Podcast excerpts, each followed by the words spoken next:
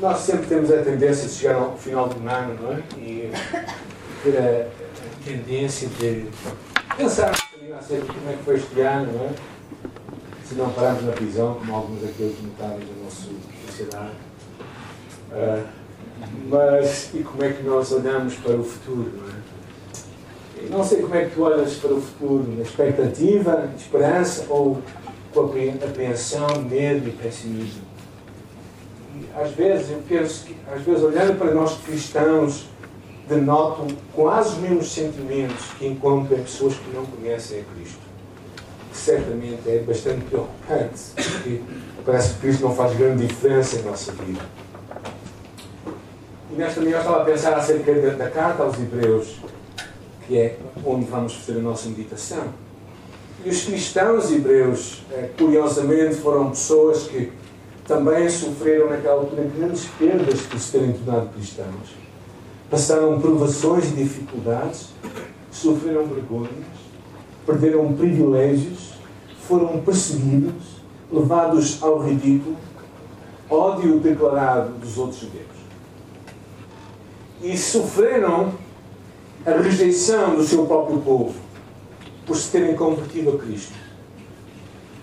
E por isso, verdadeiramente, eram tidos como pessoas profundamente rejeitadas pelos seus dias. Possivelmente nenhum de nós vive isso. Talvez no passado, em Portugal, alguns de nós vivemos isso, mas nada assim por aí além. Eu lembro quando nós éramos, eu era miúdo e, íamos às vezes fazer atividades ao ar livre. Uma das alturas houve alguns ferros que saíram lá de uma janela. É? O mais curioso é que a pessoa que nos atirou aqueles ferros e vasos, ela se veio a converter mais para a frente. Graças a Deus. Mas lembro-me de quando eu era miúdo, estava na escola pública portuguesa, e como vocês todos que têm a minha idade, mais ou menos, é? que já são maduros, uh, lembram-se que tínhamos lá, uh, tínhamos lá uh, a Santa, não é? Lá, lá no, no canto, e também o nosso amigo Salazar e o, e o médico Tomás e havia um momento em que todos nós ficávamos de pé e rezávamos o terço. É? Naquela altura, eh, a minha mãe foi pedir o favor à, à minha professora, que não era católica, para não fazer isso. Então toda a gente estava de pé e eu ali sentado. E assim foi há anos, quatro anos que na primária. Mas não foi nada assim por aí além. Os irmãos hebreus, para quem esta carta é escrita, passaram grandes dificuldades por isso havia alguma pressão para eles voltarem para trás. E, e, esta carta mostra como Cristo é superior a qualquer sistema que os judeus estavam habituados a seguir até aquela altura. Cristo era superior aos anjos, a Moisés, a Arão, a Melquisedeque e a todo o sistema da lei do Velho Testamento. E quando chega ao, ao capítulo 11 de Hebreus, chamado capítulo da fé, encontramos as, todas aquelas histórias daqueles homens e mulheres que Deus levantou em toda a história. A forma como termina é muito interessante, porque vamos entrar no capítulo 12 e diz assim, 39, Hebreus 11, 39. E todos estes, tendo tido testemunho pela fé, não alcançaram a promessa. Por isso é que é fé provendo Deus alguma coisa melhor a nosso respeito para que eles sem nós não fossem aperfeiçoados. Ou seja, ele conta toda aquela história de homens e mulheres que viveram e que esperaram grandes coisas de Deus, alguns deles que nunca alcançaram, e outros que provaram parte da promessa de Deus, mas que acreditaram que Deus era fiel e ia cumprir tudo aquilo que ele disse. E depois já o capítulo 12, que é a passagem que hoje vamos ler. Podes, por favor, abrir? E diz assim: Portanto, nós também, hoje, estamos rodeados de uma tão grande nuvem de testemunhas. Ah, talvez vamos ler aí. A boa, a boa nova para todos, que é em português moderno, diz: Estando, pois, rodeados por esta enorme multidão de testemunhos da fé, portanto, afastemos de nós o peso que nos impede de andar e o pecado que tão fortemente nos prende e perseveremos na corrida que Deus nos propõe. Tivemos os olhos postos em Jesus, de quem a nossa fé depende inteiramente. Ele suportou a morte na cruz, sem se importar com a vergonha que nisso havia, sabendo a alegria que o esperava. Agora está à direita do trono de Deus. Hoje vamos falar acerca de olhar esperançosamente para o futuro. E é isso que eu te quero encorajar nesta altura em que estamos a, a pensar no final deste ano, a, em pensar porquê é que nós devemos olhar com esperança para o futuro. Porque nós, por natureza, somos um povo pessimista, não é? Como o nosso amigo Diogo diz tantas vezes que o povo português já está em crise há muito tempo. Na verdade, a nossa primeira crise, pensa-se foi em 1383 ou 85, não é? Ou seja, lá vamos séculos atrás, não é? Então, todos os anos eu sempre fui crescendo ouvindo a questão da crise. E porquê que nós podemos olhar com esperanças para o futuro? Eu acho que há-nos dado aqui quatro razões interessantes que nós podemos olhar. A primeira delas é vermos os testemunhos de fé. Testemunhos de fé que Deus levanta ao longo da história. Fé, testemunhos de pessoas que testificam e dão evidências da fé vitoriosa. Cristãos que mostram que é possível pensar de outra forma, além das nossas circunstâncias, porque Deus está na nossa história. Basicamente, o capítulo de Hebreus é nós olharmos para os vencedores. Mas os vencedores não uma super classe de pessoas, mas pessoas semelhantes a nós, que viveram as suas realidades, as suas histórias, mas que obtiveram, obtiveram e viram aquilo que eles sonhavam.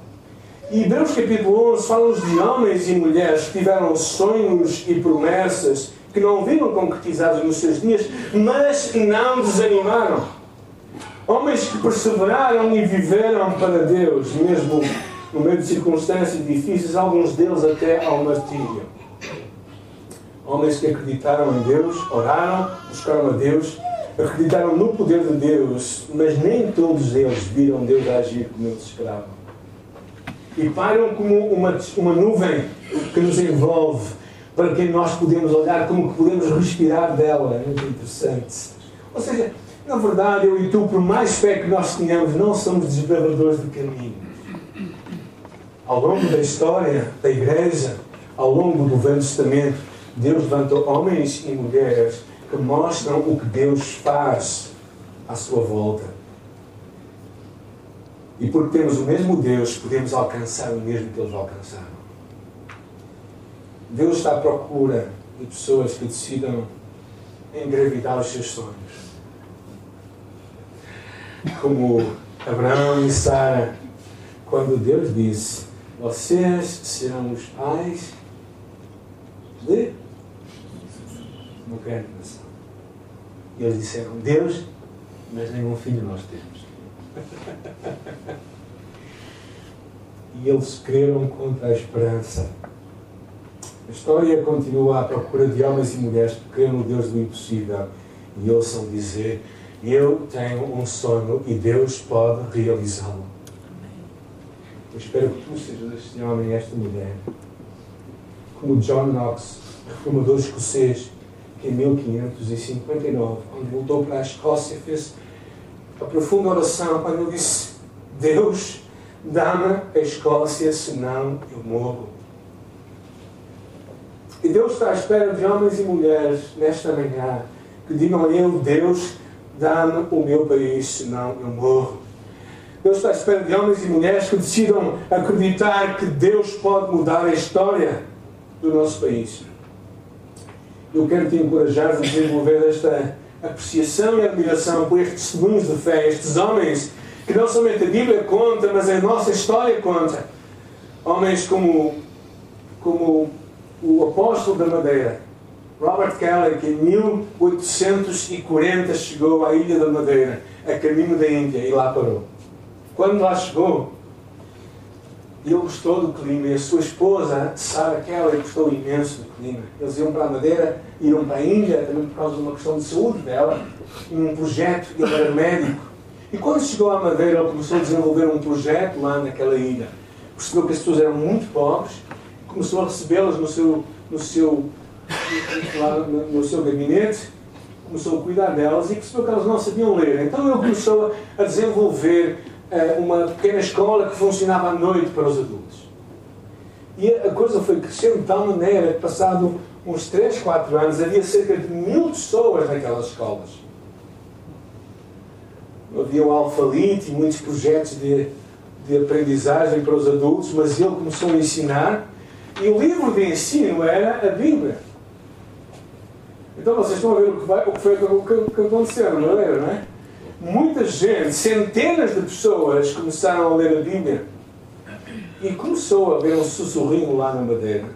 E, eh, e lá foi levantada uma queixa à Reina de Portugal e, eh, e houve um, um levantamento para que aquilo fosse abafado.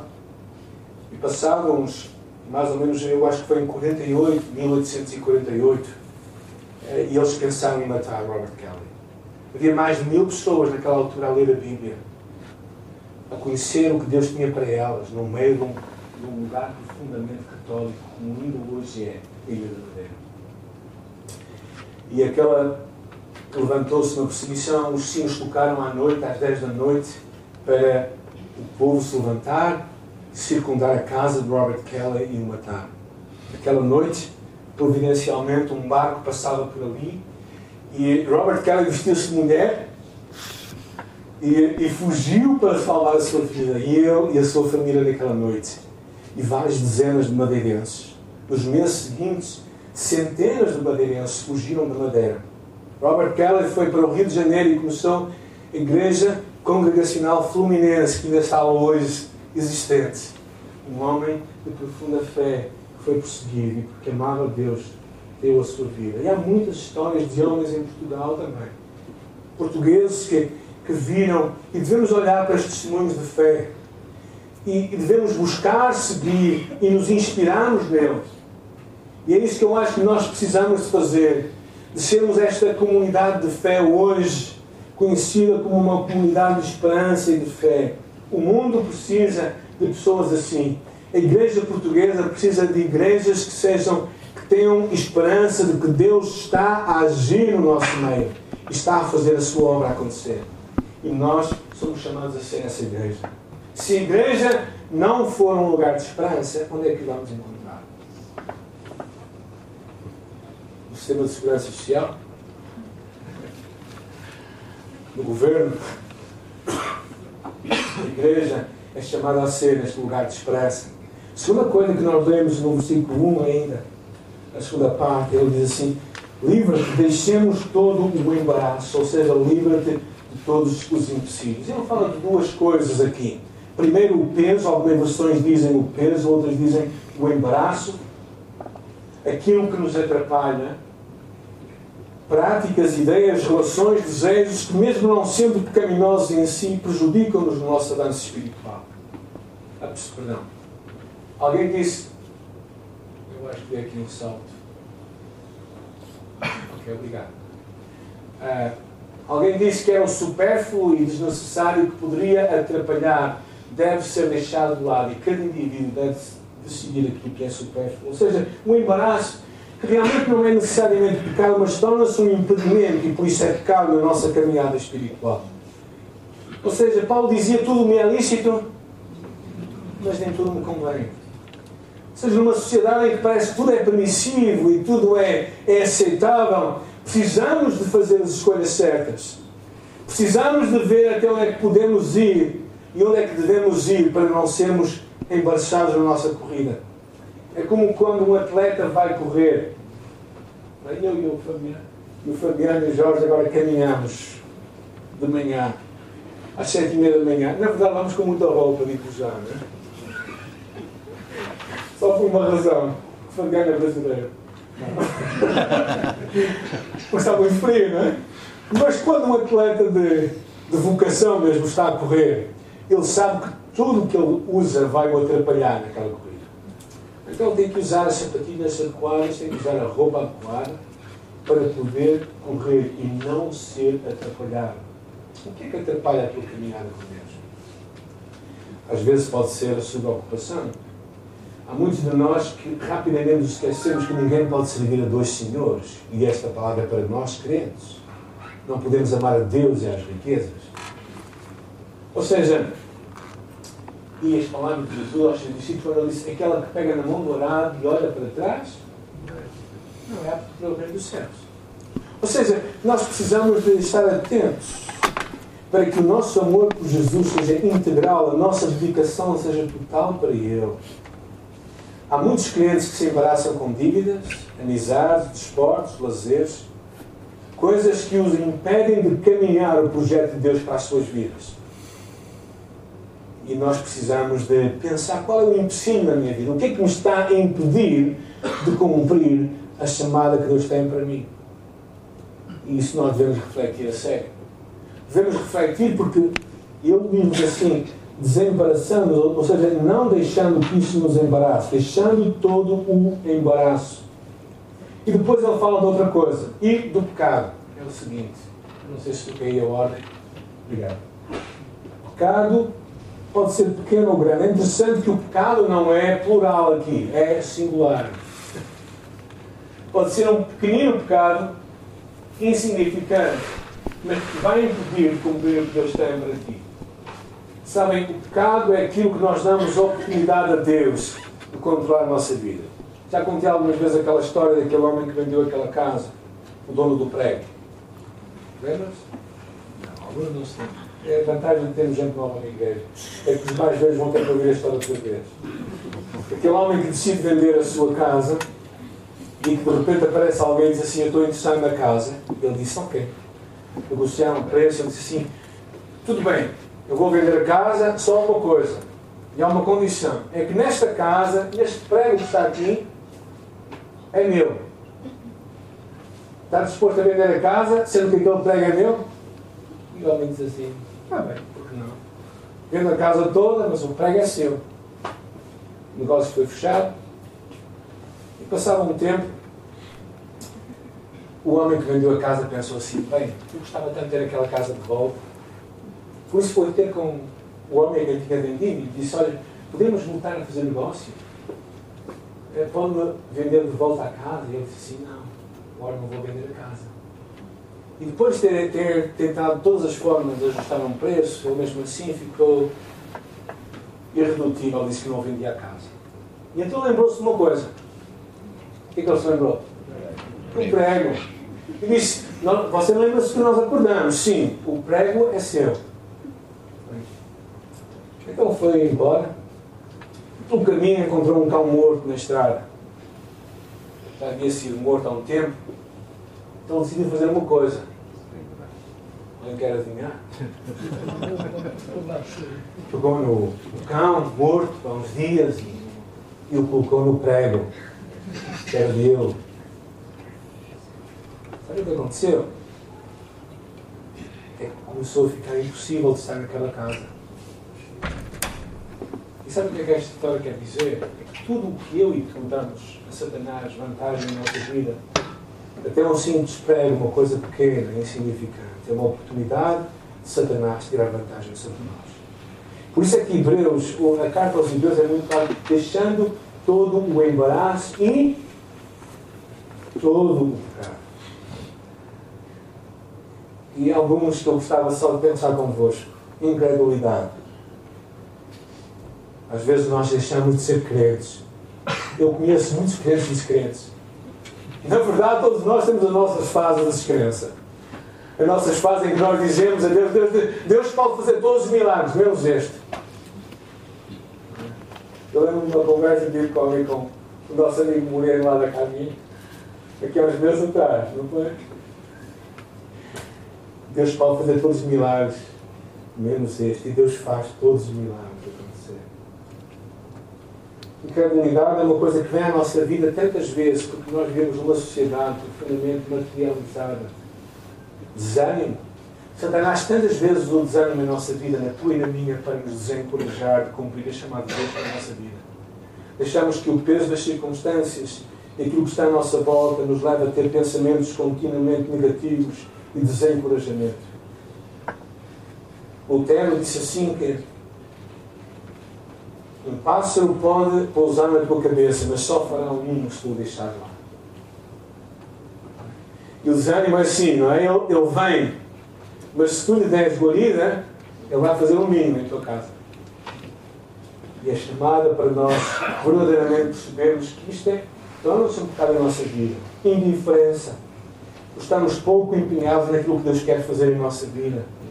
A carta da igreja é Éfeso, tens sido perseverante, tens sofrido por minha causa e não perdeste a coragem, mas tenho uma coisa contra ti, que é abandonar e nada há pior que crentes indiferentes.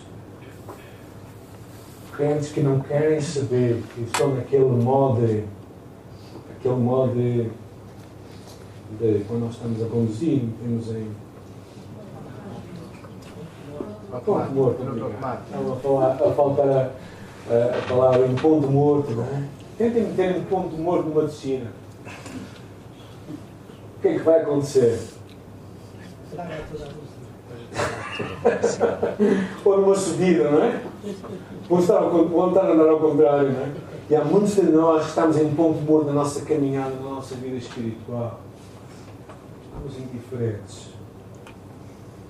E nada há pior do que isso. E, naturalmente, a sensualidade. Pensando que as sensações que nós temos na vida é o final de tudo. Ou seja, para nós vivemos o que Deus tem para ti e para mim, para nós vivemos vidas de esperança, temos que aprender a nos livrarmos destes empecilhos. E a terceira coisa, é interessante que ele diz a seguir: corramos com paciência. Algumas versões dizem com perseverança. Não é? A carreira que nos está proposta. É muito interessante esta imagem, esta ideia de correr a corrida com perseverança. Correr, primeiro, porque não dá para andar, não dá para marcar passo. Nós temos um objetivo. É, temos uma meta a alcançar, temos um propósito na vida, uma chamada de Deus para nós. E se eu te perguntasse hoje porquê que tu estás a viver este mundo, além de mandares dióxido de carbono para o ar todos os dias, como eu mando, não é? Porquê que tu vives neste mundo? Seria interessante ouvir. Porquê que tu estás aqui? Ah, porque a minha mãe quis que eu nascesse. Grande coisa. Deus tem outros propósitos para a tua vida. Propósitos muito maiores. E nós precisamos do que é que estamos a fazer com ela. Precisamos de pensar. E é interessante porque escolhem com paciência ou com perseverança. A imagem é de endurance. Pensando que a vida e a vida cristã é como uma corrida, uma maratona. Não é uma maratona. Alguém já correu uma maratona? Eu. É, Reinaldo, aí mesmo. Noutros tempos, não é? Eu também noutros tempos. Nós, o, o Reinaldo, para aqueles que não sabem, era um corredor. Aqui há uns 15 anos atrás. Não vai a tanto. Não vai a tanto. Agora, os joelhos é que não ajudam, não é, Reinaldo? Pois é. Correr. As, as maratonas é muito interessante. Quando nós ouvimos relatos de maratonas, não sei, eu, eu tenho grande diferença dos maratonistas. Mas normalmente, todos eles, os vencedores também, têm algumas fases de maratona e têm grandes problemas e dói-lhes as pernas, às vezes problemas da, da, da, respiração, tudo isso. E é interessante que eles continuam a correr porquê? É o objetivo. Eles sabem onde querem chegar e acreditam que é capaz. E eu e tu temos de acreditar. A nossa vida não é um fado, um destino escrito há muitos anos atrás. Okay? Deixemos o fado para as salas de música. A nossa vida não é um fado, um destino. Ah, assim é o meu destino. Alguém já ouviu isto? Quem já ouviu isto? Ninguém. Eu posso ter estado. Não é em Portugal, certeza. Ou seja, há pessoas que se entregam a este fado, a este destino, como se fosse uma coisa completamente impossível de contrariar. Eu creio que a história nos mostra, a história dos heróis da fé, que é possível contrariar os fados, quando não são fados divinos nós podemos e somos chamados a correr com paciência. Também é interessante esta imagem de paciência perseverança, porque, porque existem momentos em que nós vamos querer desistir. Existem momentos em que nós não vamos querer prosseguir. Alguém teve estes momentos? Eu já tive algumas vezes na minha vida. Houve momentos em que eu pensei em arrumar as botas, como se diz em bom português. Momentos em que eu pensei, agora vou dar um relax. Uma descansada, não é? Momentos em que eu pensei em dizer assim para mim próprio, assim, bem, se calhar não ouvi mal a Deus. Ou deixei que as circunstâncias e os problemas me levassem a um momento de desistir. Mas o escritor de Hebreus diz: corre, corre com paciência, com perseverança. Ah, e corre porquê? porque não é tempo para andar. Não é uma passeata. É uma altura para correr, porque é chamada é grande. E finalmente, é interessante o quarto ponto, versículo 2, o que é que diz?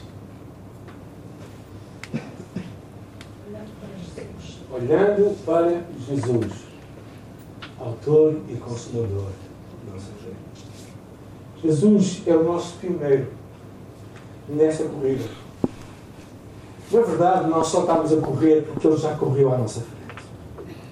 Nós só sabemos o caminho porque Ele já o percorreu. E é interessante porque esta imagem de, de olhar para Jesus, eu acho que é um princípio da vida espiritual. É um princípio eterno para ti e para mim. Que o que te vai livrar muitas vezes na nossa vida é olhar para Jesus. Porquê? Porque quando tu vais ser sempre desiludido por alguém, não tem que dizer amém. Não tem que dizer amém. Mas tu vais ser sempre desiludido por alguém e tu vais desiludir pessoas. Ou acham que não? Ou acham que só os outros é que vos desiludem a vós?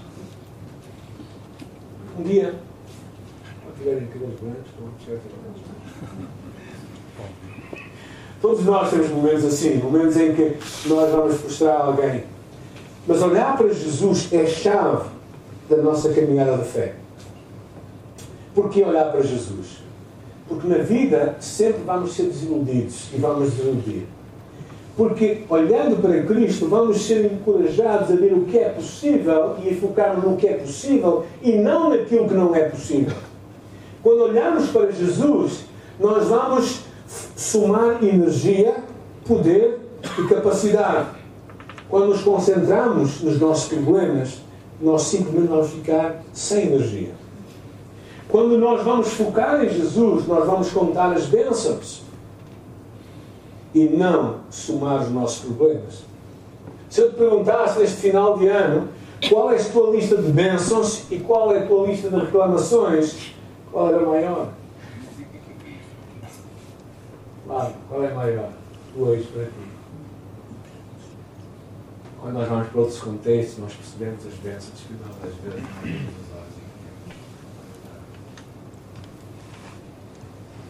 É interessante, quando nós focamos em Jesus, nós, nós vemos tudo o que Deus tem para nós e não os problemas que nós deixamos de ter.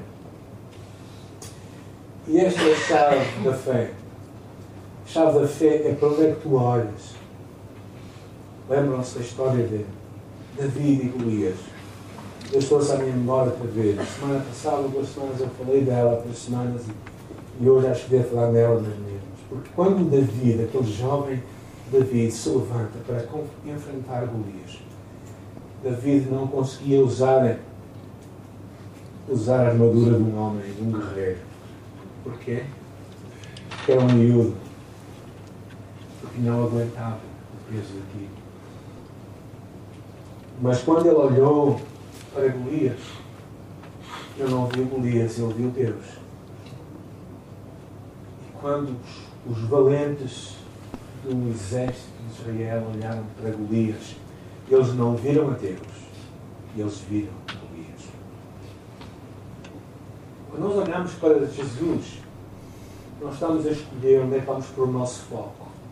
Não estamos a anular os problemas, não estamos a fingir ao faz de conta, mas estamos verdadeiramente a dizer que Deus, Cristo, que é o nosso pioneiro e autor da nossa fé, e Ele percorreu aquele caminho que nós estamos a percorrer e Ele foi vitorioso. E os homens e mulheres que no livro de Hebreus, capítulo 11, percorreram a sua caminhada e foram vencedores, eu e tu também, como Ele, vamos ser vencedores. E é simplesmente uma escolha que nós fazemos na vida para olhar para Jesus, firme para Jesus. Porquê? Porque temos um prémio. Um prémio que não é a nossa salvação, porque a salvação é uma oferta, não é um prémio. Mas eu acho que o prémio vai ser tu e eu chegarmos um dia à presença de Deus, com a nossa história de vida, seja ela qual for, independentemente do que tu fazes, do que eu faço na vida, um dia vamos chegar à presença de Deus e Deus vai olhar para nós e vai dizer assim: bem está, servo bom e fiel, sobre o pouco foste fiel, sobre o muito te vou colocar, entra na festa, na alegria do teu Senhor. É isso que é o prémio. Eu acho que este é o melhor prémio. O melhor prémio que qualquer um de nós quer ouvir. Como uma criança pequena chega a ver do pai e o pai diz assim: Filho, fizeste bem. O filho até cresce naquele momento. Eu acho que nós vamos crescer um dia quando Deus olhar para nós e nos disser a mesma coisa. Por isso, nesta manhã, eu, eu quero te encorajar a olhar com esperança para o futuro por causa de Jesus. Independentemente de onde nós vivemos, podemos olhar com esperança para o futuro por causa de Jesus. E enquanto olhamos para esse futuro, lembremos de de fé, ajudemos, lembremos das coisas que nos trazem esperança à nossa vida. Não as coisas que nos retiram a esperança, mas aquilo que nos traz esperança. Busquemos conversas, leituras, coisas que estimulam a nossa fé, não coisas que nos esgotam a nossa fé.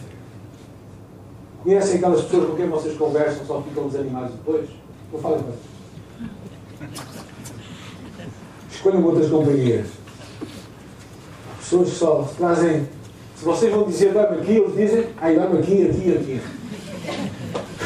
Por isso procurem pessoas que vos encorajam na vossa fé. Não procurem pessoas que tiram a vossa fé. Livrai-vos livremos de cada impossível, daquilo que nos impede de correr a chamar de Deus para a nossa vida. Corramos com perseverança. Se nós cairmos, vamos levantar e Deus nos vai colocar ao lado de pessoas que nos vão encorajar e finalmente olhemos firmes para Jesus. Eu quero terminar com capítulo 13, versículo 5.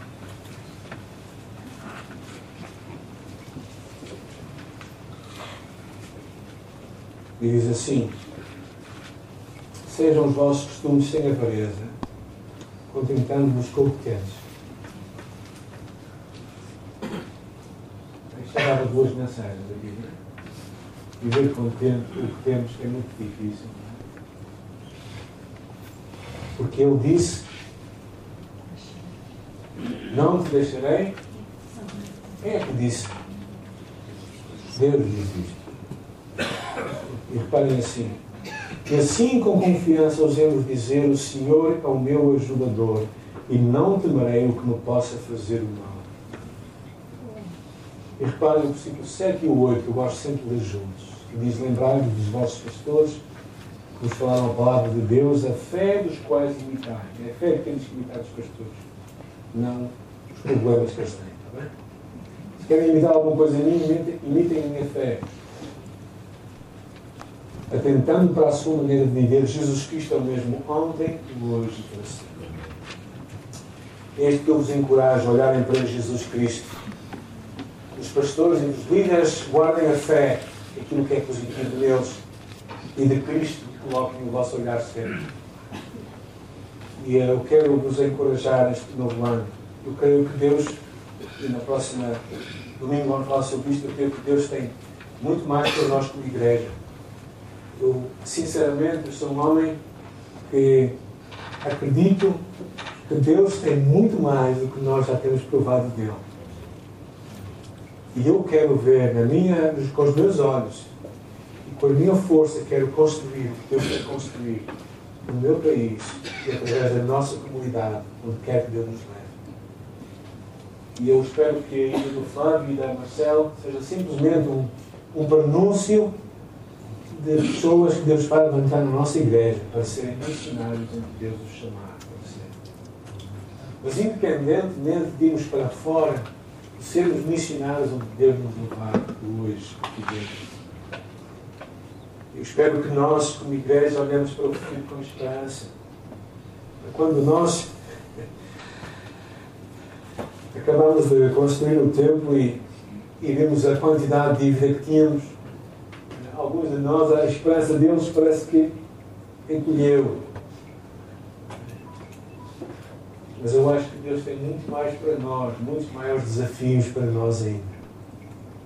Enquanto nós construímos o nosso tempo, nós estávamos a plantar aquela igreja em Vizela. E algumas vezes Deus me pôs no meu coração, não é? Mais do que construir um novo templo, é preciso ter fé para plantar uma nova igreja. E Deus nos chama a ter fé para plantar novas igrejas, como devemos colocar. E creio que é isso que Deus nos chama a fazer também como igreja também como comunidade de fé, nós precisamos de estar atentos e queremos estar mais atentos como igreja às dificuldades de cada um. Meus irmãos, deixem-me dizer isto com muita franqueza e muita honestidade. E eu não tenho a revelação de quem passa problemas na vida. Se as pessoas não falarem, eu não vou descobrir.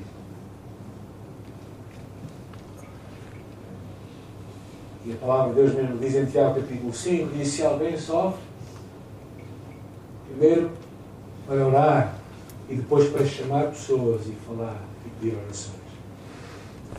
Nós precisamos ser uma comunidade que, enquanto crescemos, também nos importamos com cada um. E é isso que nós queremos construir como igreja também. Não queremos ter gente, números, queremos ter pessoas. Às vezes as igrejas grandes não têm que ser necessariamente impessoais. Podem amar mais do que igrejas pequenas. Eu já vos tenho dito tantas vezes, tenho estado em comunidades de 10, 15 pessoas onde o gelo que está lá dentro enregela os ossos todos. Quero Deus que isso nunca aconteça no nosso meio, porque nessa altura eu deixarei de ser o pastor da igreja. Eu não fiz bem o meu trabalho, com certeza. E uh, eu quero, eu acredito que Deus nos chama a olhar com a esperança. Irmãos, levem estes dois versículos para esta semana. E guardem convosco. Lembrem-se o que Deus nos abençoou. Tenham um coração grato.